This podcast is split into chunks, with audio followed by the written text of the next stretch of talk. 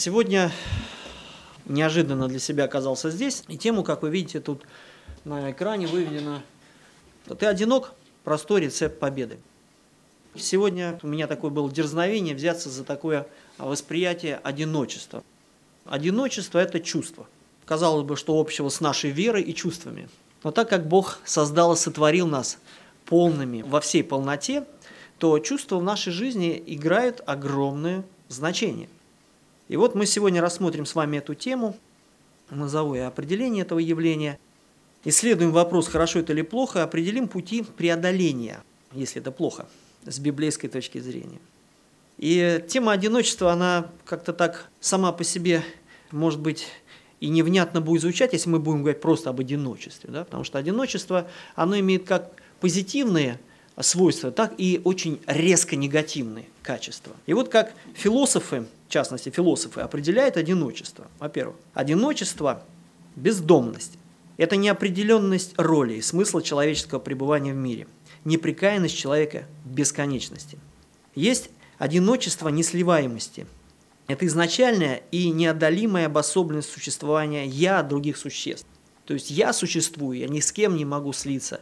Я – это я. Одиночество ответственности – это обреченность, как так скажем в кавычках, каждого человека на самостоятельный выбор образа действий, невозможности переложить ответственность за свой выбор на другого. Так вот устроил наш Создатель. И есть вот позитивная такая достаточно часть – это одиночество уединение, это добровольное отшельничество, скажем так, для цели, преследующей сосредоточение на каком-либо деле или сосредоточение на самом себе для того, чтобы исследовать себя самого. Это вот такая вот позитивная часть одиночества. Потому что одиночество, оно человека начинает преследовать с рождения. Человек, хоть и находится в чреве матери своей, но он личность, он я. И когда он рождается, он рождается в одиночество. И человек и умирает в одиночестве. Вот, так, э, вот, такая, вот такое есть свойство. Причем почему эту тему затрагиваем? Потому что сегодня достаточно много одиноких людей. Вот такой парадокс. Все люди собрались в города для того, чтобы как-то быть ближе друг с другом. Покинули селы, деревни, собрались все в города, забрались свои норы каменно-бетонные и, и, и, и пребывает в жутком ощущение одиночества. Это одиночество, оно свойственно для больших городов. Свойственно, потому что что-то странное происходит, потому что нарушаются те связи семейные, те связи национального свойства, потому что сегодня очень много людей, которые ищут работы и вынуждены оставлять свою родину, ехать в другие государства, другие страны, другие города и там искать свое благословение финансов но они оторваны от своей социальной среды, от своей семьи, от своих друзей, от своей культуры. И мы видим очень много приезжих, которые действительно носят, не носят, а ходят с угрюмыми лицами, потому что они чужие, они чужие в этом городе. И этот город говорит приезжим, ты чужак, и не любит у нас чужаков. И это тяжело, это больно. С другой стороны, Каждый человек рождается с определенным ощущением самоценности.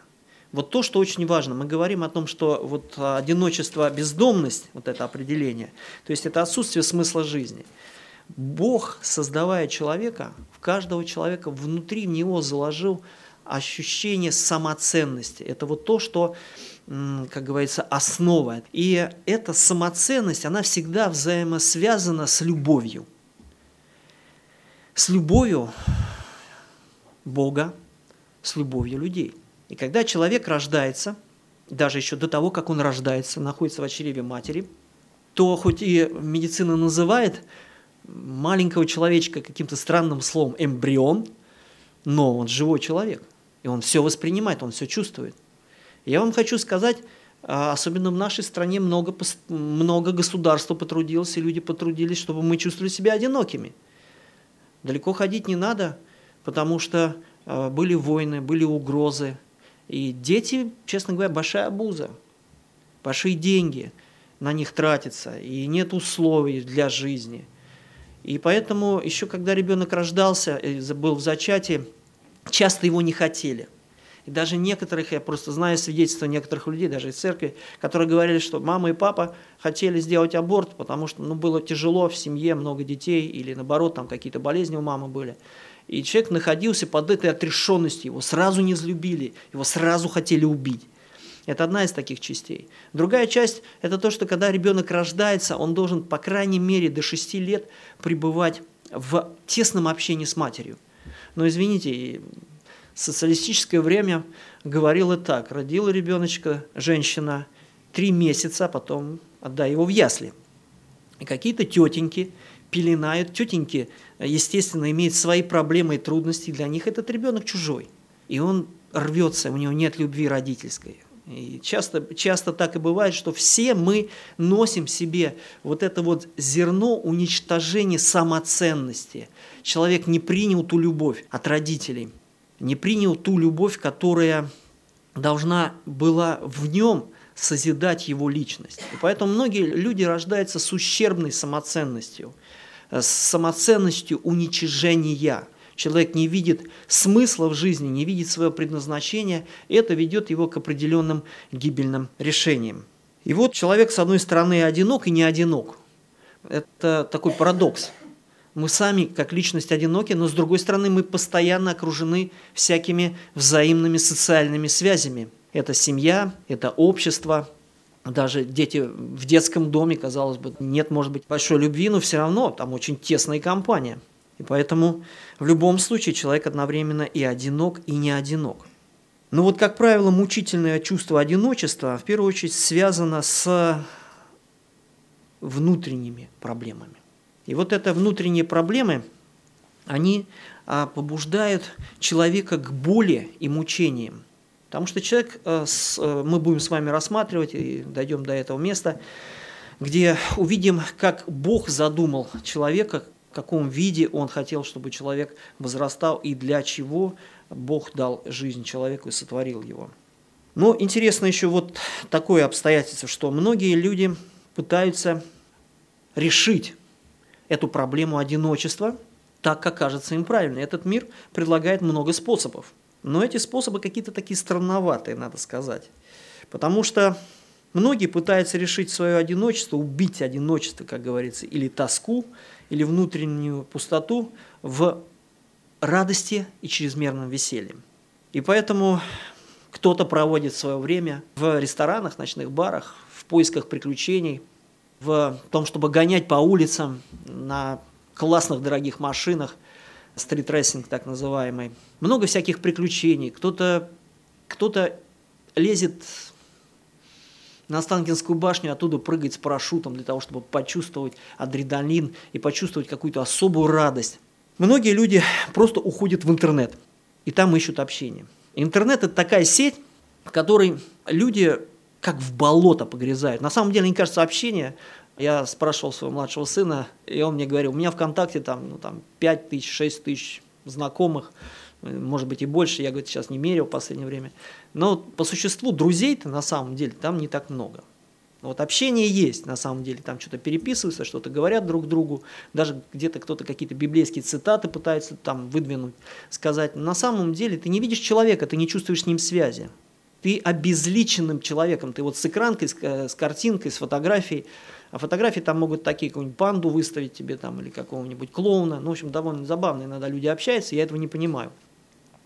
Многие люди уходят в то, чтобы проживать жизнь чужого человека, героя. Ну, я вам хочу сказать, местная киноиндустрия дает большие для этого возможности. Я не знаю, моя мама смотрит «Золотой век» до, сих, до сего дня. Это какой-то ужасный сериал про, туре, про турецкие дела, давние, но смотрит уже года три. Я хочу вам сказать, она живет этой жизнью, когда я хочу с ней поговорить о христианах, мне начинает рассказывать, как тот визирь той из гарема девушки что сказал, это ужасно. Вот. И на самом деле многие, даже и христиане, попадают в эту, в эту цепь, да, вот в эту сеть когда пытаешься прожить жизнь другого человека, жизнь героя, и потом все размышления о нем, и как бы ты был, ну вот, вот грезы, грезы, грезы. Это тоже фактически э, суррогат радости, это, в этом нет общения, ты не общаешься с живым человеком. Но когда наступает тишина, когда телевизор смолкает, когда человек приходит домой, он опять же сталкивается с щемящим чувством одиночества и чувствует боль. Поэтому некоторые люди еще решаются идти дальше. Они пытаются снимать стресс химическим способом. Ну, для этого, собственно говоря, наша промышленность предоставляет, опять же, большие возможности. Это алкоголь, это всякие транквилизаторы медицинские, это наркотики, это масса других дурманящих веществ, которые погружают человека в иллюзорный мир. Мир, где много-много всяких героев, духов, не знаю, кто что там видит, но действительно люди пытаются таким образом заполнить вот это вот одиночество своего бытия какими-то образами. Я вам хочу сказать, что даже семейная жизнь, даже семейная жизнь не дает ощущения одиночества. Я лично знаю многих людей, которые долгие года находятся в браке, но при этом совершенно одинокие люди. Совершенно граница, совершенно холодный лед во взаимоотношениях. Часто люди просто доходят до, до степени, ну, мы не будем рушить семью ради детей. Но на самом деле детям от этого не легче. Два чужих человека не могут найти друг с другом теплых отношений. Если нет упреков и нет боя за жизнь или насмерть, то в любом случае люди все равно остаются одинокими. И когда вдруг приходит мысль расстаться, то люди делают это легко. Они легко разводятся. Но вот при этом болезненном ощущении человек находится в действии унижения и действия это приводит к желанию человека расстаться с жизнью. Зачем жизнь нужна? И поэтому сегодня вот статистику я тут взял пятилетней давности. Соответственно, она говорит ужасные цифры. Практически каждый год на 100 тысяч человек в среднем приходится 33 самоубийства. Это пятилетней давности статистика. Сделав несложный расчет, исходя из того, что планете Земля живет 6,5 миллиардов человек – то мы выясняем, что практически 2 миллиона в год совершают самоубийство. И еще приблизительно там, да, можно умножить на 2 эту сумму, столько же людей делают попытку. Кто-то первую, кто-то вторую. Ну, как правило, они бывают упорны, до конца доводят дело. Тот, кто начал попытку самоубийства, не останавливается. Если представить с, так вот, то каждые 15 секунд какой-то человек решает расправиться со своей жизнью раз и навсегда – кончить эту жизнь, кончить эту муку, кончить муку одиночества. То есть вот так, если представить, то есть, если мы с вами здесь а, находимся в этом собрании, вот то время, в котором мы здесь находимся обычно, то приблизительно 360 человек или лишили себя жизни, или совершили эту попытку, попытку к самоубийству. Практически, можно так сказать, каждые пять лет с лица земли исчезает такой город, как Москва. А Москва не малый город. Это, это огромный город. И тут, казалось бы, надо бить в колокола, тут надо что-то делать. Но так как это все по, по, по всей планете распространено, то есть мы не говорим об отдельной России. Но я вам хочу сейчас сказать, что в период сегодняшних вот происшествий, которые есть в мире, вот то, что происходит, войны и то, что вот происходит с Россией, Украиной, Евросоюзом, Америкой и со всеми другими государствами – Сейчас процент намного больше. Сейчас многие люди не находят себе выхода из-за сложившихся тяжелых политических и экономических ситуаций. Еще больше и больше людей подвержены тому, чтобы окончить жизнь самоубийством. Ну, правда, есть еще люди, которые не решаются на это, они держатся на плаву, так скажем. И эти люди строят свой собственный мир. Мы уже говорили о тех, кто ищет вот это химия зависимости – это вот такие люди, которые сами себе создали свой собственный мир, куда они убегают и где им комфортно, как им кажется. Это алкоголики, трудоголики, наркоманы, токсикоманы, игроманы и, и другие маны, да, соответствующим образом. Причем очень многие люди, недаром я здесь назвал вот э, алкоголики, трудоголики, разницы никакой, да. То есть, в принципе, э, человек загружает себя и трудом, казалось бы, он делает это для семьи, а его нет дома, он трудится, трудится, трудится, но пытаясь э, заглушить это чувство одиночества, на самом деле его семья одинок, и он одинок. И на самом деле ничего в этом доброго нету. Вот, и все это следствие того, что человек не находит самоценности внутри себя, не находит применения своего бытия и вот в нем существует определенная непрекаемость. Вот медикаментозное лечение, посещение врачей, психотерапевтов, психологов, оно какой-то результат дает. Но, собственно говоря, толка никакого, особенно потому что лечится поверхностно.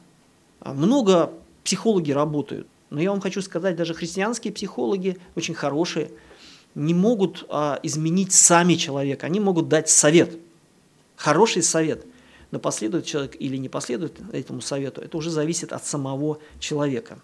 Так важно, значит, таким способом найти корень проблемы. И, соответственно, зная корень, можно понять, каким образом этот корень извлечь из собственной жизни. Поэтому мы с вами обратимся к началу, то есть к бытию. И в книге «Бытие» Библии Бог открывает свой замысел творения прям буквально там с самых-самых первых страниц. Бог все сотворил, сотворив все прекрасно и удивительно. И вот венцом творения Бог замышляет сотворить человека.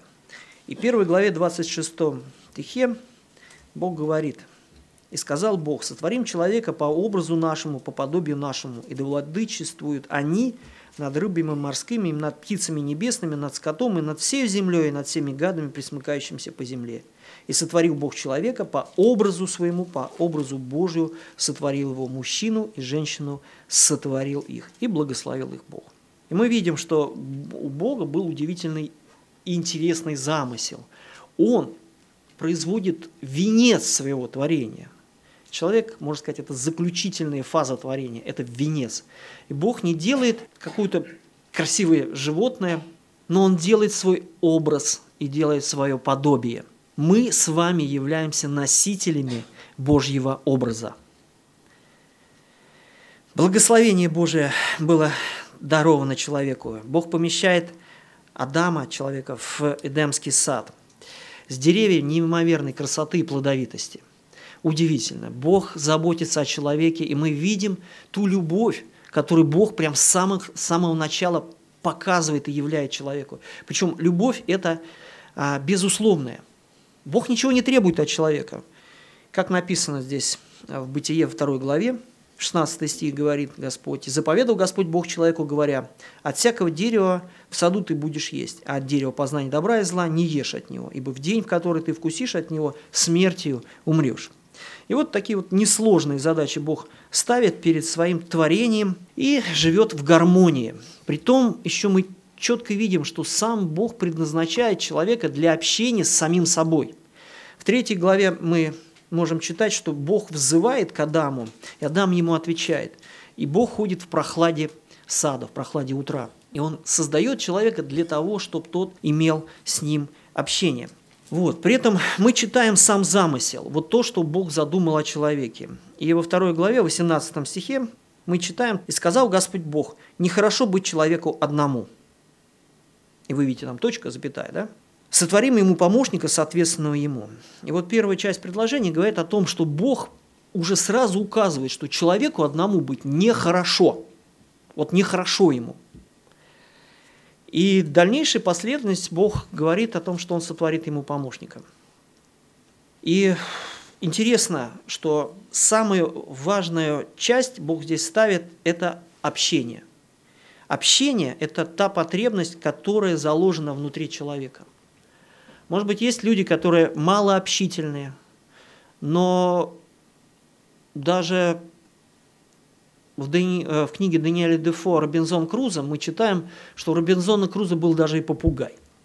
Ну, надо было с кем-то общаться. Помимо того прочего, если читать английскую версию книги Робинзон Круза, то мы находим, что именно этот человек имел общение с Богом – и это его спасало. Не попугай и не пятница, а общение с Богом. Он был человеком верующим. Поэтому эта потребность, которую Бог заложил в каждого-каждого человека, это потребность общения. При этом человек, когда общается и общается плодотворно, он наполняется счастьем. Вот это принцип Божий. Бог дал общение для того, чтобы человек был счастлив – и мы можем об этом читать, потому что видим, что Бог не только себя дает человеку в общении, но Он дает ему еще общаться с человеком. Поэтому человек находит гармонию в общении друг с другом, и особенно в семейных отношениях. Он должен иметь эту гармонию общения, которая ведет его к счастью. Мы можем также видеть, что еще состояние счастья человека определяется тем, что отсутствует стыдливость. И мы вот видим, что 24 стих, когда говорит о том, что 24 и 25 стих, о том, когда Бог сотворил Еву, и Адам восхищается. И дальше в 25 стихе написано, «И были оба наги, Адам и Ева, и не стыдились». Это удивительно приятное такое ощущение, когда отсутствует стыд. Стыд – ужасное чувство ужасное, больное чувство. Оно возникает в результате происшествий, каких-то внутренних нарушений закона. Человек испытывает стыд в присутствии других людей. И это приводит к обособленности и построению а, препятствий для этого общения. И здесь еще хотелось бы сказать, что Бог заложил а, свои особые законы. Мы, уже я упоминал, это безусловность Божьей любви – Фактически все Божье творение основано именно на принципах любви Божьей к своему творению. И Бог дает две заповеди. Две заповеди, заповеди блаженства, можно их назвать так. Первая заповедь – это любовь к Богу, и вторая заповедь – это любовь к ближнему. И мы об этом можем читать в Евангелии от Матфея, если мы откроем 22 главе, то мы читаем, как сам Иисус определял это. 22 глава, 35 стих. Один из фарисеев – законник, искушая Христа, спросил, говоря, «Учитель, какая наибольшая заповедь в законе?» Иисус сказал ему, «Возлюби Господа Бога твоего всем сердцем твоим, всей душой твоей, всем разумением твоим». Сия есть первая и наибольшая заповедь. Вторая же подобная ей, возлюби ближнего твоего, как самого себя. На сих двух заповедях утверждается весь закон и пророки. И вот это слово самого Господа Иисуса Христа. И надо сказать, что все драмы, все трагедии, печали, все они вокруг этих двух заповедей – радости связаны с тем, что когда человек исполняет эти заповеди, а печали и все остальное трагическое, это когда человек нарушает эти две заповеди. Заповеди любви к Богу и заповеди любви к ближнему. Американская писательница Джойс Кэрол Оутс так описывает одиночество. Вот такой афоризм. Одиночество – опасная вещь. Если она не ведет тебя к Богу, она ведет тебя к дьяволу. Оно ведет тебя к самому себе. Поэтому в Библии мы находим иной персонаж. Дьявол, противник, падший ангел света, существо полное злобы, ненависти ко всему творению Божьему, самому Творцу в первую очередь. В основе его существования это противление, высокомерие и гордость. Поэтому дьявол, он имеет одно желание – украсть, убить и погубить. И вот а, что он делает – вот весь секрет в том, что Бог задумал человека и взаимоотношения для того, чтобы люди менялись. Когда мы взаимодействуем, когда мы общаемся друг с другом, происходит изменение. Я вам хочу сказать, изменения действительно удивительные, потому что в нашем собрании много и молодых, и зрелых, и уже очень зрелых, золотых, золотой век. И поэтому, когда мы взаимодействуем, мы получаем опыт, неоценимый опыт – я еще никогда не был пожилым человеком, но мне достаточно общаться с моими друзьями, которые имеют свой возраст, э, и учиться у них. Потому что старость впереди, от нее не избежать. Точно так же и для пожилых людей, может и зрелых, очень важно общаться с молодыми людьми. И с молодыми ты чувствуешь себя молодым. Поэтому вот это общение, оно меняет нас. Общение, причем еще не просто общение, как пришли, ну как дела? Все нормально, ну хорошо. Как в Израиле говорят, манишма, и тебе отвечают беседер. То есть, как дела? Все хорошо. И, и никто не интересуется, как у тебя дела. Вот здесь важно понять, что это общение, оно необходимо нам для того, чтобы мы изменялись. И вот здесь вот э, дьявол не дремлет. Он хочет украсть у нас это общение. Хочет, чтобы мы не менялись. И вот э, в Библии объясняется, что же он задумал. Дьявол задумал разделить Бога и человека. Разделить это общение, вбить клин, как у нас говорят, построить стену, большую берлинскую стену. И вот Библия говорит, что в ответ на те Божьи благословения люди сдались под натиском искушений и отвернулись от Бога. И в тот же самый момент они испытали боль и страдания, при этом они испытали стыд.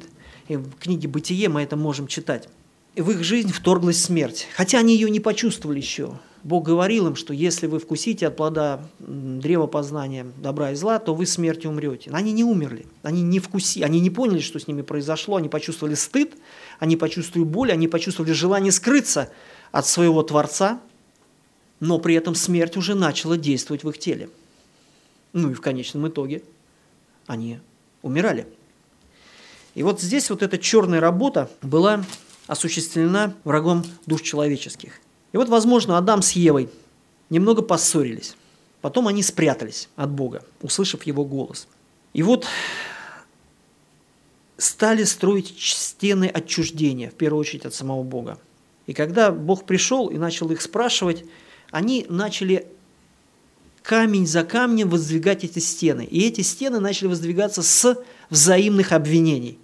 Это старый удивительный грех всего человечества. Грех против Бога. Когда ты сам виноват, переправить стрелки на другого. И вот Адам, соответственно, говорит Богу, это жена виновата, которую ты мне дал. Ну, собственно говоря, что ты дал мне второсортную жену с изъяном? Жена, соответственно, про мужа не стала ничего говорить и сказала, это змей. Ну, собственно говоря, змей, ты что же сотворил? И значит, и змей бракованный. Ну, а змей, он, собственно, змей и змей, ему стрелки не на кого перевести, ему больше всех и достался. Вот. И надо обратить внимание, что человек прячет, прячется, когда делает грех, делает грех против ближнего своего, делает грех против себя, в первую очередь против Бога. Человек всегда прячется – и вот интересно еще тоже один афоризм. Писатель также Станислав Ежелец написал, «Люди одиноки, потому что вместо мостов они строят стены. И люди по-прежнему строят стены, когда обвиняют друг друга. Друзей, близких, родных, начальство, власти, у кого угодно, но только не себя. И вот эта стена во взаимоотношениях, в браке, она тоже удивительная, страшная, тяжелая – толстая стена, которая разделяет людей. И люди перестают общаться, люди перестают познавать друг друга, перестают развиваться. Вот, если так подумать, то вот эта тактика разделения, а дьявол именно действует таким вот образом, тактика его звучит так – разделяй и властвуй. Эта тактика на сегодняшний момент очень хорошо наблюдаема среди хищных животных. То есть что делают хищники? Они от стада отделяют больных и слабых животных. Гонит стадо, те отстают, там их загоняют, загрызают, упиваясь их кровью и впиваясь в их плоть.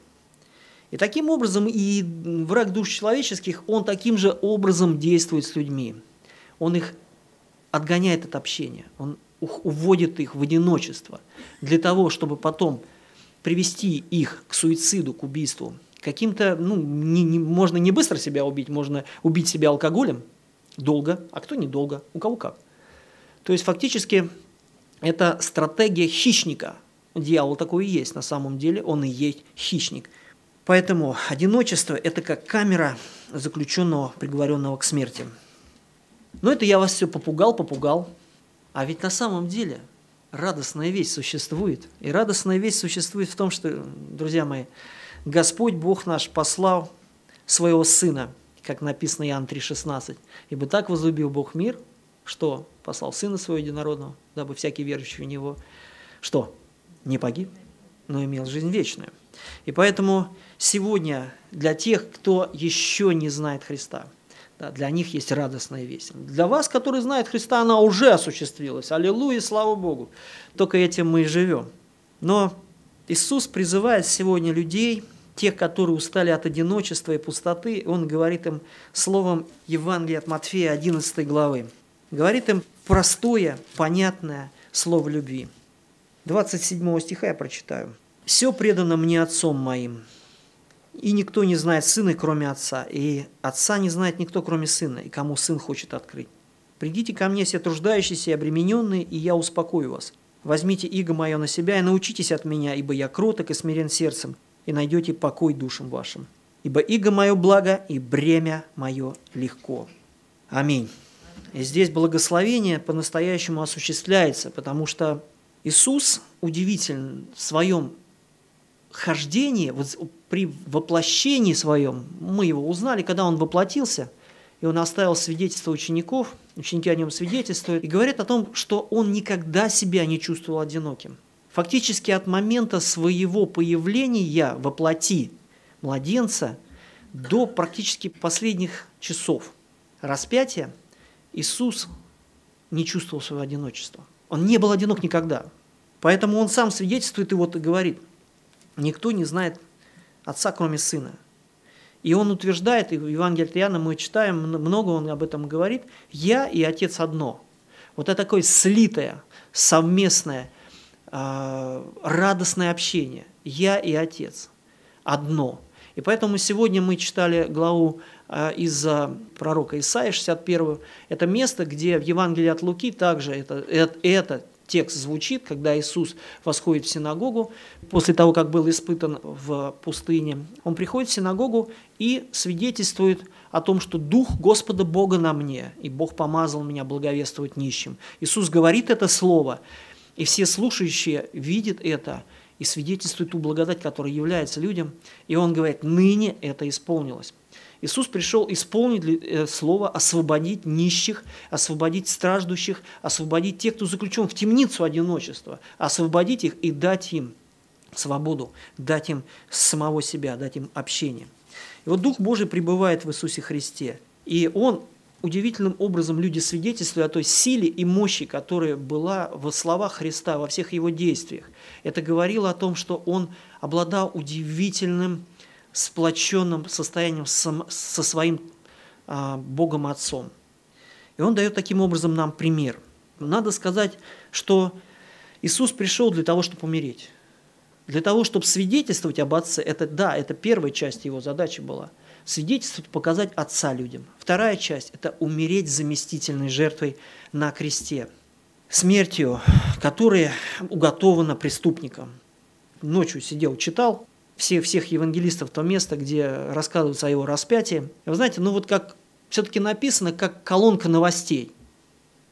Иисус, там человек по имени Иисус был распят, было написано, там про что-то про него плохое говорили, он вздыхал, ему было плохо, он умер. Ну вот колонка новостей. На самом деле вот за таким круг, э, сухим изложением текста стоит боль нашего Господа – и даже себе представить, потому что на сегодняшний момент мы очень очерствели. Слишком много боли через экраны телевизоров, через э, интернет, через YouTube а, выливается на людей. Люди просто даже видят, э, знаете, а, в автокатастрофе пробки получаются. Люди специально притормаживают, чтобы посмотреть, как там мозги по стеклу размазаны, да, вот фактически так. Люди просто получает удовольствие от жестокости в сегодняшнем дне. И вы знаете, тогда было точно так же. Ничего нового. Иисус страдал на кресте, и что он видел тех людей? Там написано даже два преступника. Ну, в Евангелии от Луки мы читаем про одного преступника, который говорил там, что ты говоришь, мы сами виноваты, а вот он страдает просто так.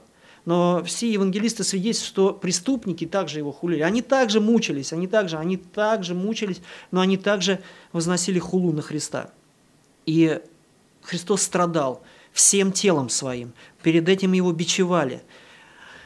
Перед этим его унижали, перед этим не давали спать, не пить, ничего не давали. Трудно представить вообще, как он это все вынес.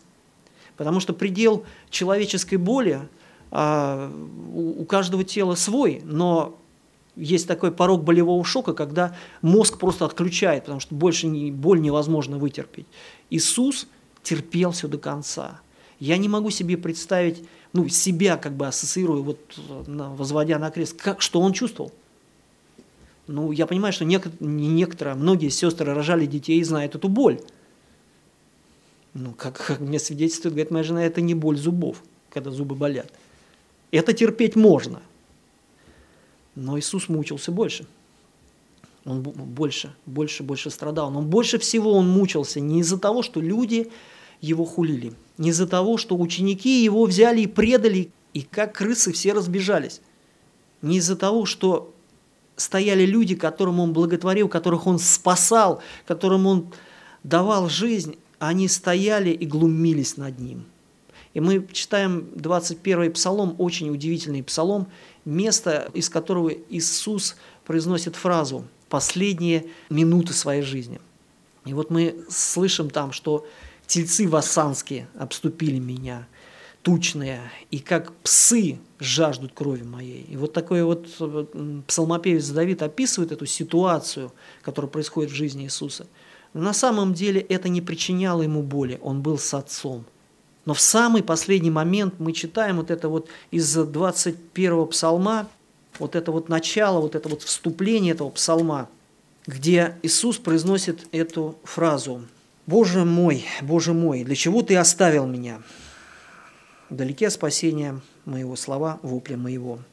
И действительно, евангелисты приводят это слово, и вот евангелист Матфей, 27 главе, 46 стих пишет, «А около девятого часа возопил Иисус громким голосом, «Или, или, лама савахвани», то есть «Боже мой, Боже мой, для чего ты меня оставил?» И фактически вся безграничная бездна одиночества, она просто разбила сердце нашего Спасителя, она просто уничтожила его, разорвала на части, потому что Отец его оставил. Он стал олицетворением греха, олицетворением гнева Божьего, и это его и привело к смерти. Но радость в том, что Господь взял на себя боль одиночества – он претерпел это одиночество. Поэтому сегодня для одиноких людей, для несчастных, страждущих в темнице одиночество есть благословение того, что Бог дает им радость. Вам не нужно быть одинокими. Христос взял на себя одиночество. Он взял на себя наши грехи, наши немощи, наши болезни, наши проклятия и наше одиночество. Он взял это все на себя. Он это все понес на крест, там прибил на этом кресте, и там это все осталось. Поэтому Господь благословил нас всех, уповающих на Него, тем, что Он дал нам свободу. И сегодня не так много, может быть, людей в зале, хотя есть люди, которые еще не знают Иисуса Христа, не приняли Его как своего Господа и Спасителя. Поэтому я призываю, чтобы вы приняли мудрое решение, пошли вслед за Господа. Ну, конечно же, можно, наверное, на этом закончить. Но что-то мне подсказывает, что и в этом зале есть люди, которые, будучи христианами, будучи называя себя учениками Иисуса Христа, все-таки мучаются от одиночества. Но Бог предупреждает нас словами Иисуса Христа и говорит о том, что дьявол-то не спит. Иисус предупреждал своих учеников и говорит им такое слово, чтобы мы бодрствовали. Помните, да? Иисус говорит, бодрствуйте и молитесь, и можете избежать искушения. Да? И вот он многократно через ученика своего, через апостола Павла, через э, Петра, соответственно, упоминает и говорит это слово «бодрствуйте», «бодрствуйте», «бодрствуйте». Потому что мы знаем, что наш враг не спит и гибелью грозит. Есть такой гимн у нас, и мы его поем, и мы в курсе, что он не спит и гибелью грозит. И вот интересное место, которое бы я хотел обратить ваше внимание – это очень хорошо описывает тактику врага по отношению к членам церкви. Лука, давайте откроем Луку, 22 главу, 31 стих. «И сказал Господь Петру, Симон, Симон, се, сатана просил, чтобы сеять вас как пшеницу. Но я молился о тебе, чтобы не оскудела вера твоя, и ты некогда, обратившись, утверди братьев твоих». Ну, он отвечает ему, «Господи, я с тобой, готов идти в темницу и на смерть. Ну, поторопился Петр. Но на самом деле вот тактика, которую враг осуществляет, он хочет сеять как пшеницу. Ну, понимаем, что не просто в сите сеять, да, а просто как это делает сеятель. Берет зерна и разбрасывает их по большой поверхности, так, чтобы зерно от зерна подальше упадало. Падало. Поэтому церковь, где должна быть радость общения, где должно быть взаимодействие, потому что церковь – это тело самого Господа Иисуса Христа. Это тело живое, это тело прекрасное. Ну и можете себе представить, что в теле что-то происходит с одним из членов, он перестает общаться с другими. Это, это тактика врага. Тактика врага для того, чтобы вносить и сеять разделение. И вот это разделение основано на том, чтобы оскудела вера ваша. То есть она стала нищей, чтобы она стала вообще никчемной, ваша вера. Как он этим пользуется? Ну вот анализирую, наверное, себя самого в первую очередь, потому что я бы хотел бы кого-нибудь из вас вот так поставить и проанализировать, но не получится. Лучше самого себя. А вот каким же методом пользуется вражеская рать? Методом сепарации. Очень популярное нонче слово. Сепарация. Да, то есть что? Методом разделения на фракции определенного вещества. Причем это делается таким простым способом. Способом беличьей клетки, как мы еще называем сепарация. Да? А, и этот способ называется обида.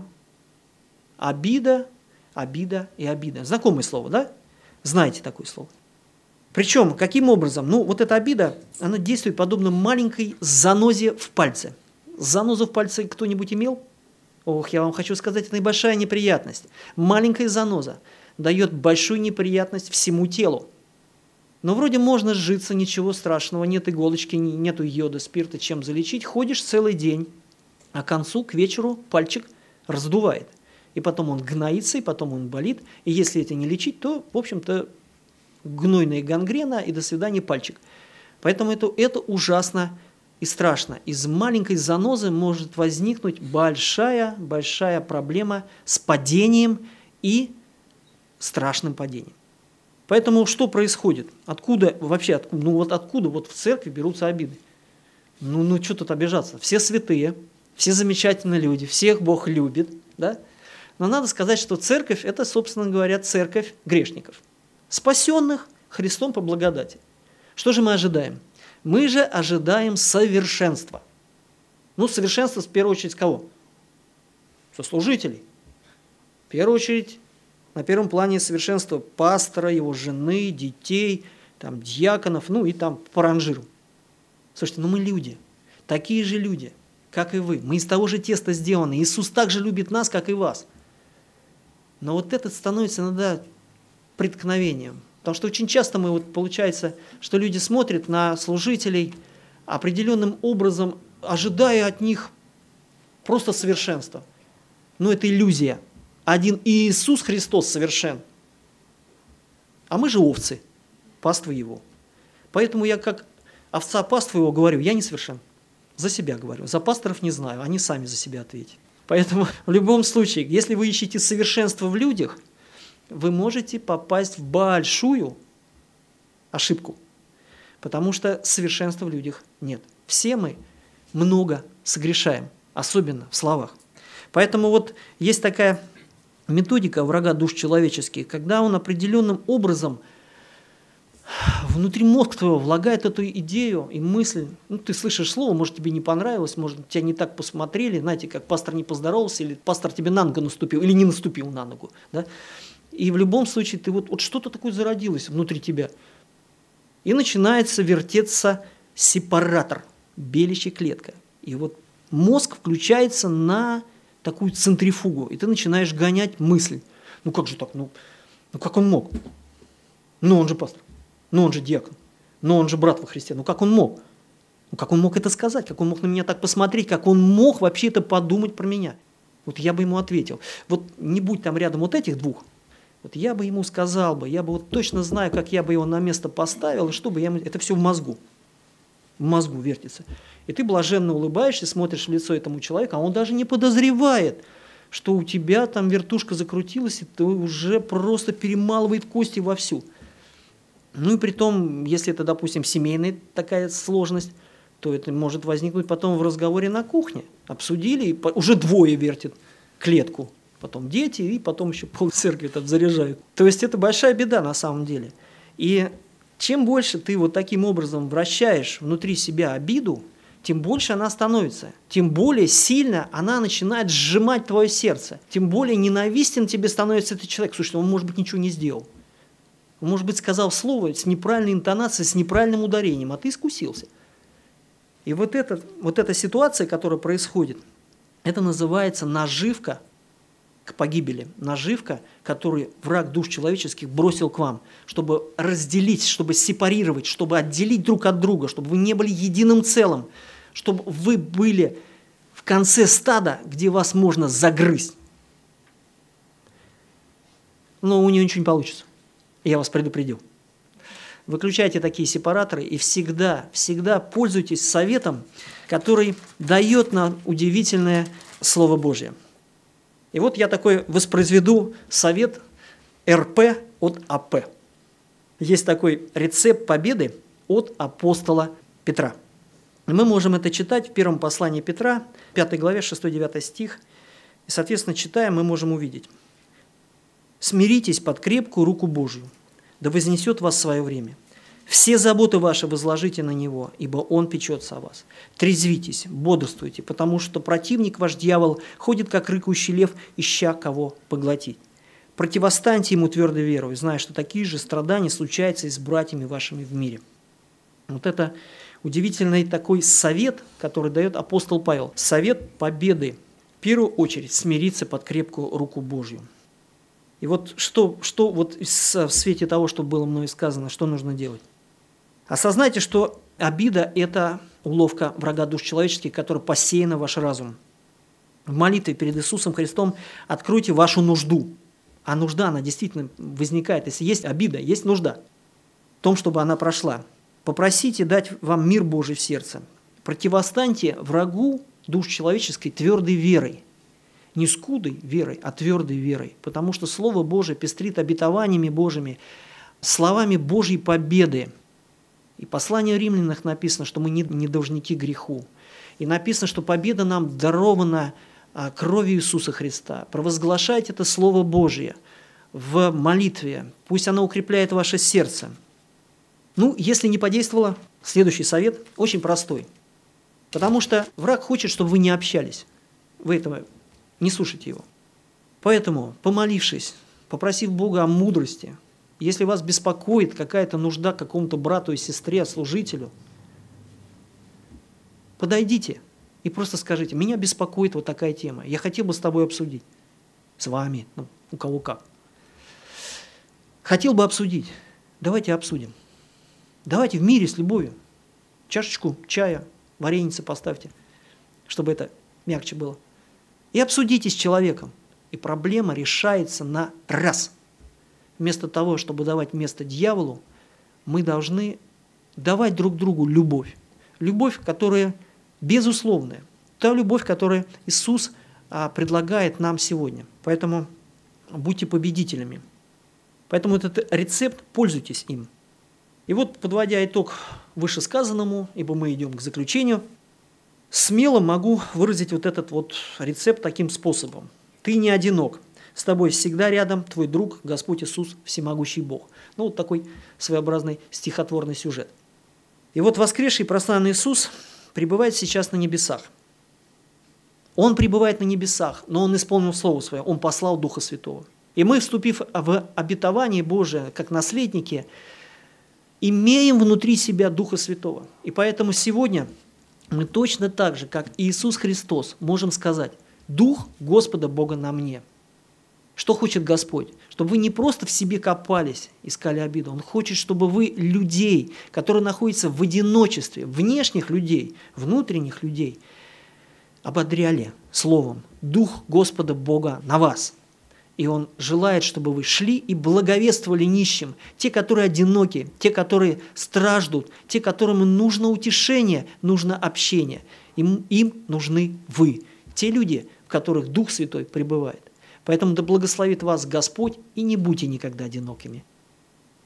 Отец наш Небесный, благодарим Тебя за милость, которую Ты даровал нам всем – ты возлюбил нас и дал нам самого себя для общения.